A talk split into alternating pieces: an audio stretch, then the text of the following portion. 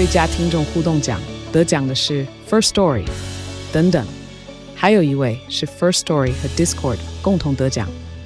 First Story 最新推出的 Discord 整合功能，是为听众管理新标杆，将拥有会员资格的听众自动加入 Discord 群组。这不仅减少创作者的负担，也为听众带来丰富的互动体验，获得全台 Podcaster 一致肯定。体验这个惊人的功能，立刻点击叙述栏链接，让你与听众互动更上层楼。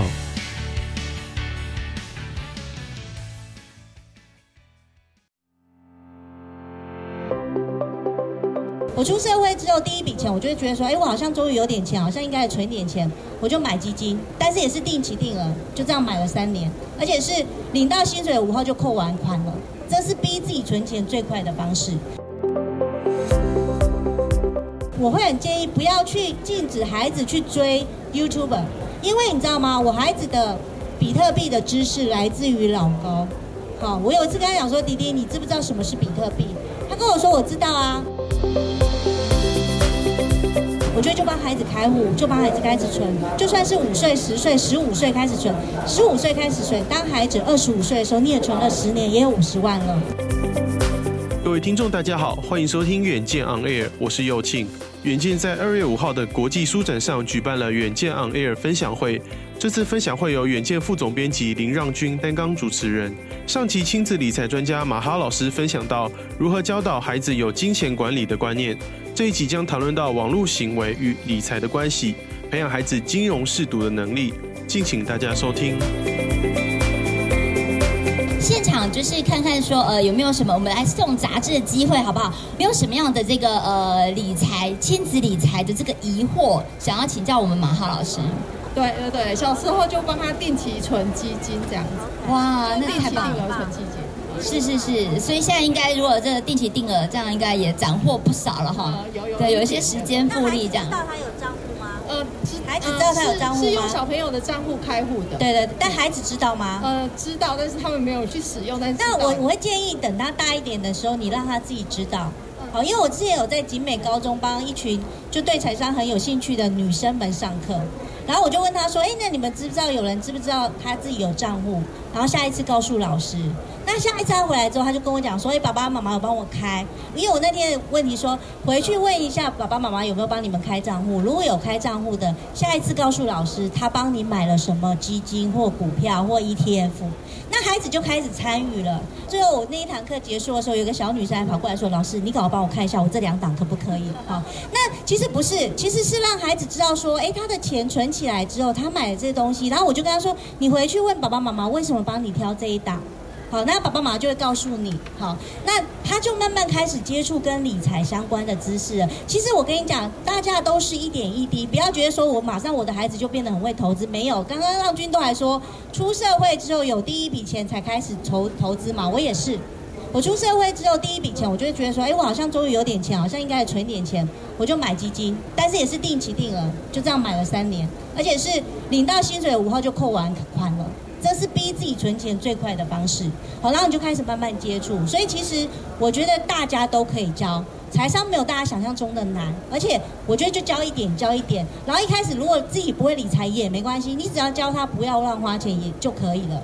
比如说你都要去买东西，像我现在跟我儿子买东西，我觉得很简单，大家都用所谓的第一眼满足，就是我们现在其实出去买东西不会现场买了，除非是实物，或是我们现场看它的价格比。我们在网络上买更便宜，我们才会买。不然我通常跟他说：“弟弟，我们应该要先 Google 一下哪边比较划算。”其实有时候孩子的买东西是当下冲动性的购物，当你回到家或离开那个地方之后，他就不想买了。好，所以这个东西就是慢慢教孩子，其实很简单的。呃，谢谢谢谢谢这位读者。那呃，这边的一个呃朋友，是不是也有没有什么样的问题要问我们马浩老师？因为其实我觉得呃，刚才老师讲到的，就是说呃，让孩子去辨别想要跟需要，其实是很重要的哈。来，这边有没有朋友要帮我们举手的？我们也是送这个这远见杂志。好，这位问一下，说怎样让他们建立那个储蓄观念？哦，储蓄的观念，哎，这个还蛮重要的哈，就是在日常当中。有给有给小孩子零用钱的习惯吗？还没有。好，那我会很建议所有的父母给孩子零用钱哈。当然，很多父母刚刚说，老师你怎么给孩子零用钱？我以前小时候也没有零用钱哈。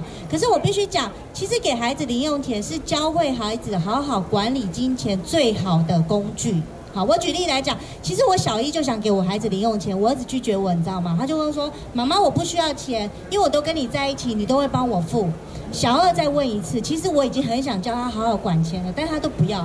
到小四的时候，他突然说：“妈妈，我觉得我好像需要钱。”我还开玩笑问他说：“弟弟，你为什么想要钱？”他说：“因为我的好朋友郭承泽有零用钱可以买饮料喝，我觉得我也想要。”好，那你给孩子零用钱的时候，我觉得第一个很简单，你先问孩子你需要多少零用钱。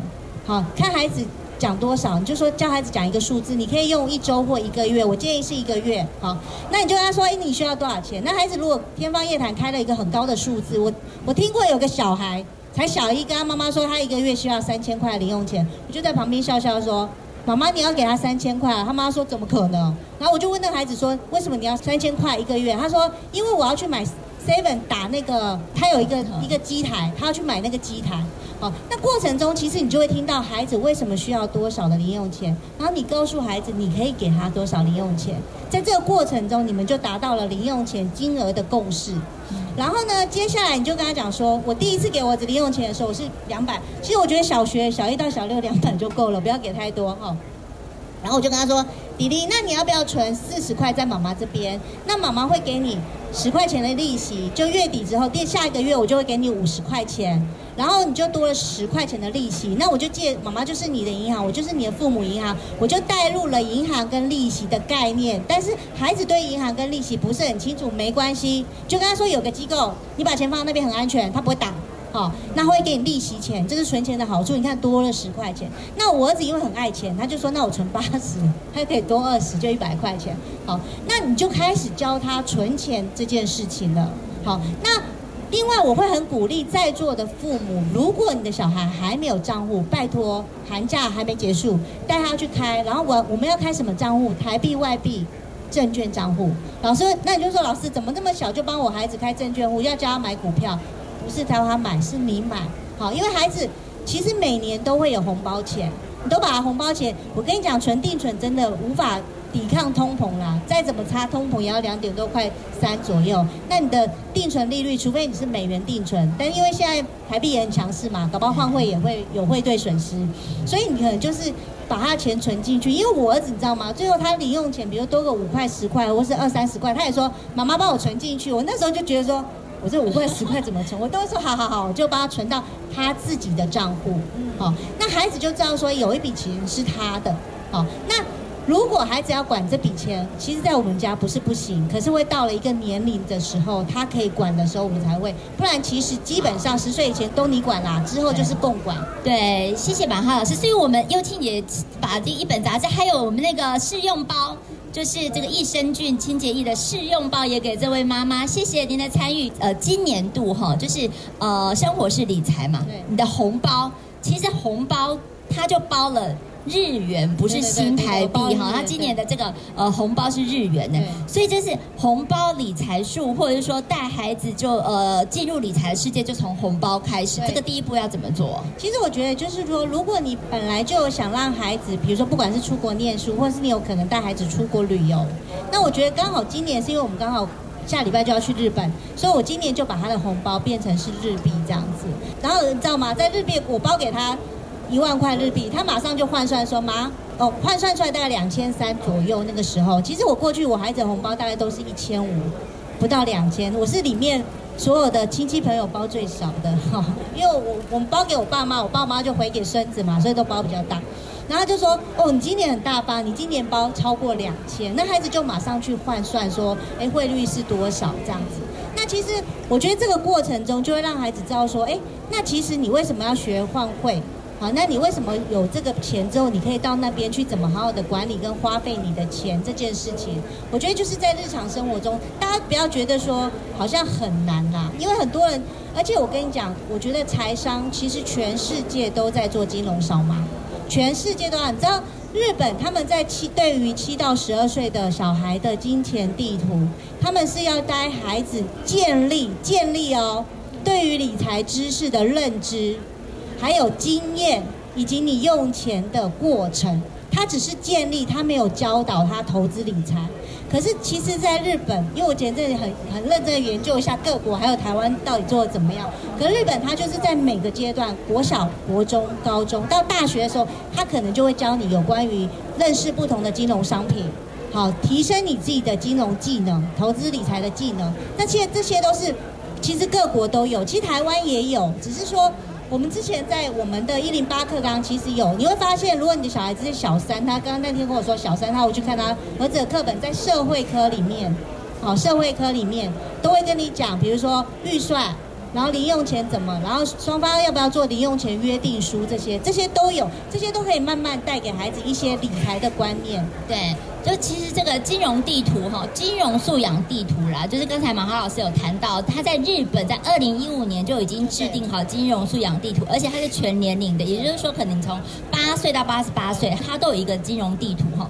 那在这个金融地图里面，除了我们刚刚谈到的，就是说怎么教孩子这个存款的概念、理财的概念之外，它其实里面还有一个很重要，就是说你要怎么样去看你的这个网络的这个使用行为，这网络的使用。行为跟理财为什么会有关系呢？因为其实我跟你讲，现在我们大家都在资讯爆炸的时代，你知道吗？为什么很早的时候我就开始跟孩子讲，到你们这个年代一定是数位或数位支付、电子支付了。因为现在孩子基本上都是用 l i Pay 或是其他的，比如说呃悠游卡的支付方式。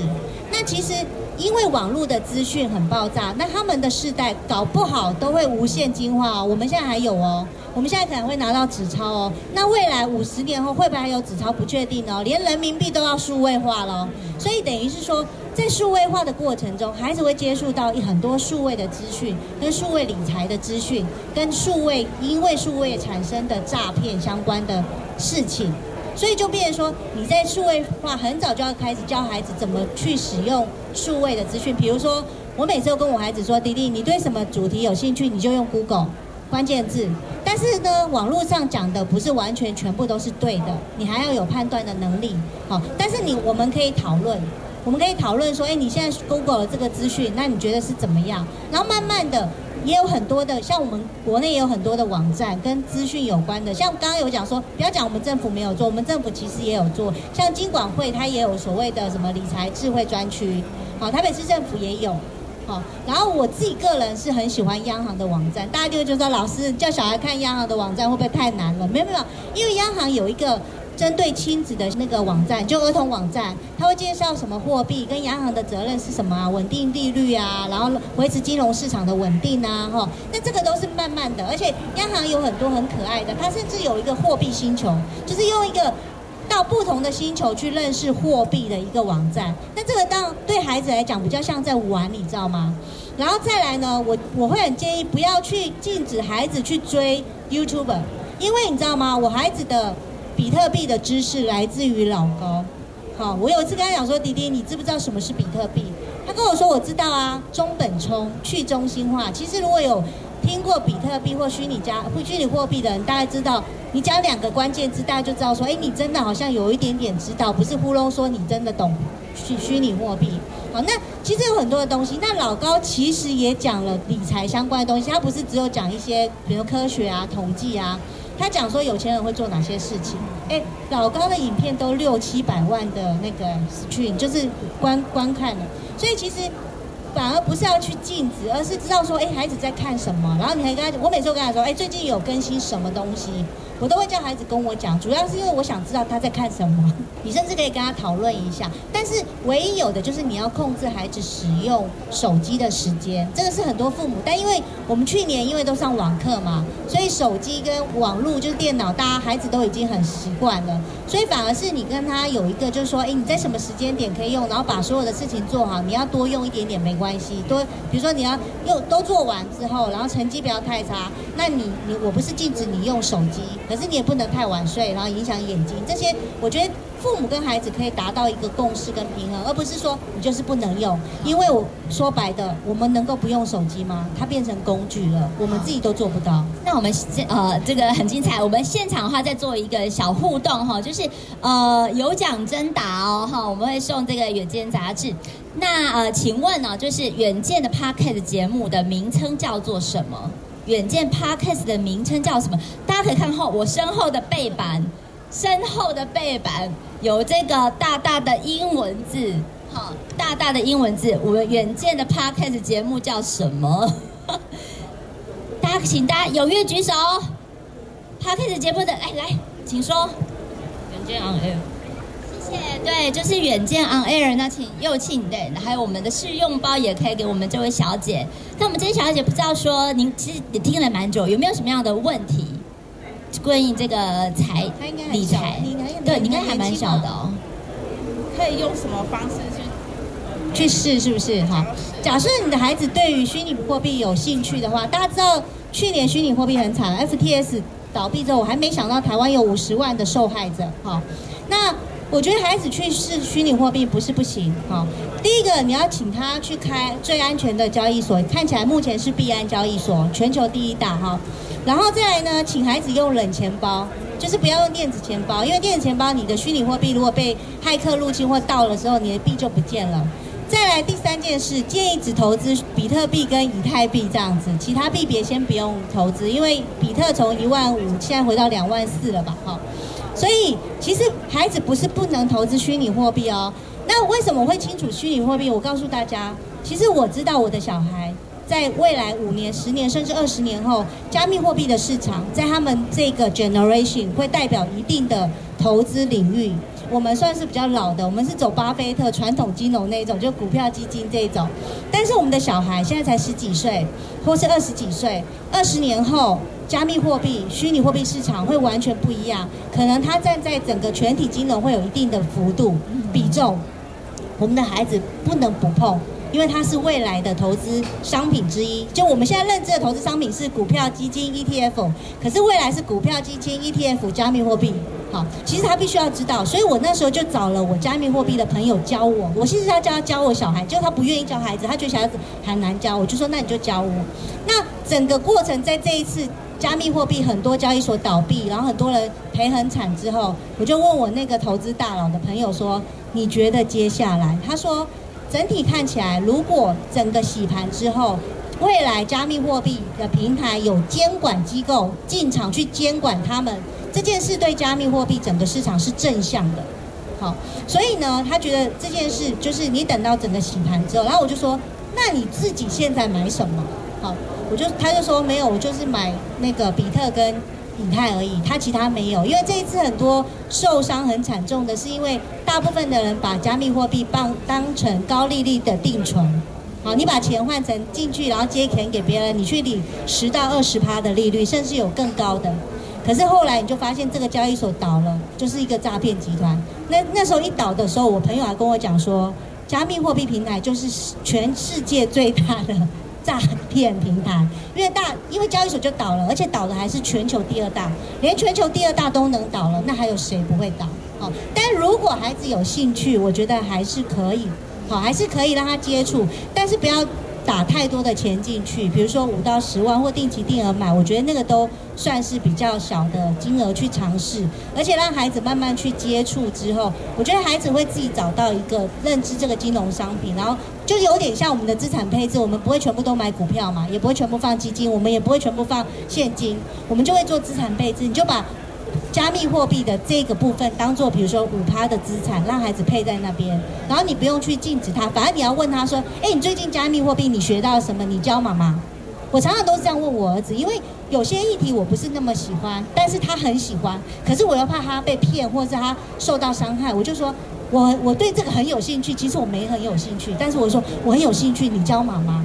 好，然后你为什么是这样子？他对于有兴趣的东西，他会讲很热情、很开心，那你就会知道他讲的东西，然后你就再从边看一下、看一下这样。我觉得不要禁止，然后再来就是钱一定要开到自己的账户里面，绝对不可以开到别的平台，因为很多加密货币的诈骗都是转到另外一个叫 NT4 的平台，然后告诉你哦，你现在赚十十趴、二十趴，你的十万变二十万，然后叫你再打五十万进去，再叫你打一百万进去，然后最后八百万，你要出金的时候，他就跟你说不好意思，不行，你要再缴一个所得税。其实他就是骗你，而且这都是跨国企业，因为我都问得很清楚，因为我之前有朋友就是发生过这件事情，他就很紧接打给我说，我侄子他侄子应该怎么办？然后我回答他的第一句话是说，不是应该先打一六五吗？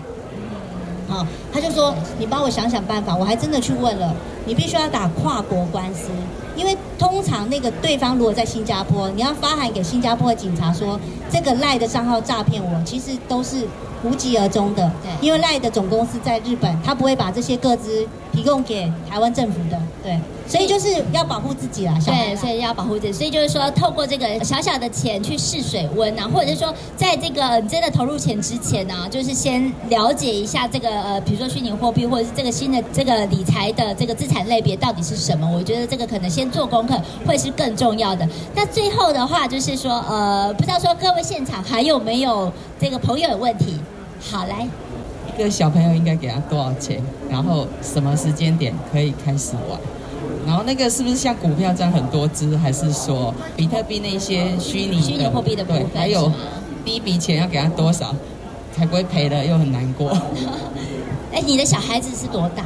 十九。呃我觉得大概可以，呃，如果你是每每年就是孩子一出生都有帮他存教育基金哈，我猜如果每年大概存个五万，孩子二十岁的时候也一百万了，好，再加上你的投资理财应该超过了哈。假设你还你给孩子的第一桶金是一百万好了，成年之后你给他第一桶金是一百万，那你就给他五万块的资金去试水温，我觉得差不多。那我会建议还是以买比特跟以太这两个币别为主。那当然之前有很多人一直跟我没有买。我跟你讲，虚拟货币呢，我说要试，我一直都没有买，我还买了冷钱包，我都那些都做了，但是因为我觉得我自己还不是很清楚这个商品，所以我并没有进场，所以我是这一次所有就是有认识投资虚拟货币朋友，唯一没有受伤，因为我根本就没投资嘛。好，那可是我就是把这些资金都弄好之后，我觉得比如说比特币跌跌到二两万以下，我可能我就会去买个一点点。定期定额买个一点点，好，因为对我来讲，我其实还是比较算传统金融的这一挂，我不是做虚拟货币的。但孩子一定很很有兴趣，而且他会觉得说，听人家说赚很多，好，听人家说赚很多是暴利，哈，那你就让他有五万的资金去试。那大家也不要觉得说，老师你你说你孩子呃成年后第一桶金就给他一百万，好像很多很难，其实没有。你想想看，一岁的时候五万。二十年就是一百万，你不是一次拿一百万出来，所以我觉得今天大家如果听完觉得说，哎，这件事好像可以开始做，我觉得就帮孩子开户，就帮孩子开始存，就算是五岁、十岁、十五岁开始存，十五岁开始存，当孩子二十五岁的时候，你也存了十年，也有五十万了。好，所以这是。慢慢就不会压力那么大，不用说一次要拿一。不过其实我觉得在接触虚币之前，可能还是要先了解一下呃一般的传统投资市场的一些运作。如果他完全没有投资经验的话，建议真的是不要轻易下手了哈。这个就是给大家参考一下而已哈。资产的这个风险的水位啊，也要记得这个要分散，因为我们有提到说这个呃资产其实它有一个核心的资产跟卫星的资产。那现在大部分的人都是把这个虚币这种呃比较另类新兴的一个资产放在比较卫星的资产比较小部位的哈。那核心的资产的话，可能就是股票，或者是说你自己做的一些比较主要的投资，还是放在一个比较大的一个位置里面做一些分哦风险的分散跟控管哈。好哦，那今天非常感谢这个呃马哈老师，那我们也欢迎就是说呃各位的这个呃朋友呢，可以私下跟马哈老师，然后跟远见的这个现场的朋友们去做交流。那今天呢，如果说你们还没有听过远见 On Air 的话，哈，就是可以帮我扫描上面的。Q R code，好，帮我扫描 Q R code。那我们呢，在这一次的这个分享会里面呢，呃，我们谈的一些呃精华，包括投资啊或者亲子理财的一些呃精要的东西，我们都会把它剪辑精彩的部分，然后再回放，然后大家可以就是再回去呃重听或者是分享给你的亲朋好友，让他们告诉更多人，就是其实呢，很多的理财跟金融的素养，其实是要从小开始的。那你可能可以有看远见跟天下文化的书。然后也可以有一个看我们远见的数位社群的这个呃平台，听马哈老师的这个节目跟他的网站 Money Bar 跟亲子理财乐园，其实呢都可以有比较正确跟全面健康的一个金融的知识。非常感谢大家，谢谢各位，谢谢谢谢。谢谢大家的收听，详细资讯可参考资讯栏，也请大家每周锁定远见 On Air，帮我们刷五星评价，让更多人知道我们在这里陪你轻松聊财经、产业、国际大小事。下次见，拜拜。